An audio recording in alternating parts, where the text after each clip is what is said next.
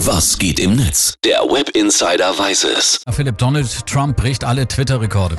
Ja, er hat sich mal wieder selbst übertroffen. Allerdings äh, hat der Präsident der USA nicht einen klugen oder besonders witzigen Tweet geschrieben, sondern äh, einfach nur, und zwar kommentarlos, ein Foto von sich gepostet. Ja, genauer genommen eine Fotomontage von sich als Boxer mit gestelltem freien Oberkörper. Die Internet-Nerds haben es natürlich sofort erkannt. Der Körper, auf den sich Trump da montiert hat, ist eigentlich der von Sylvester Stallone im Film Rocky 3.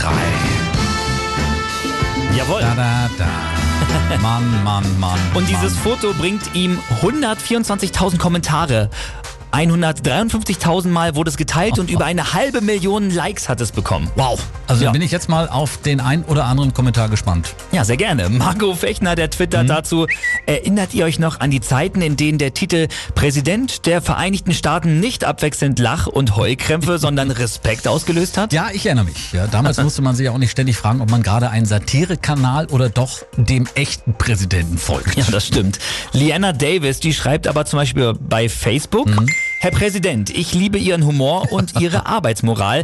Keine Ahnung, wie Sie täglich mit dem ganzen Bullshit klarkommen. Immer schön weiterkämpfen. Bei Trump wundert einen ja eigentlich gar nichts mehr. Aber äh, können wir uns mal kurz vorstellen, was wäre, wenn ein anderer Politiker sowas gepostet hätte? Bitte schön. Florian Leon, der twittert dazu auch so.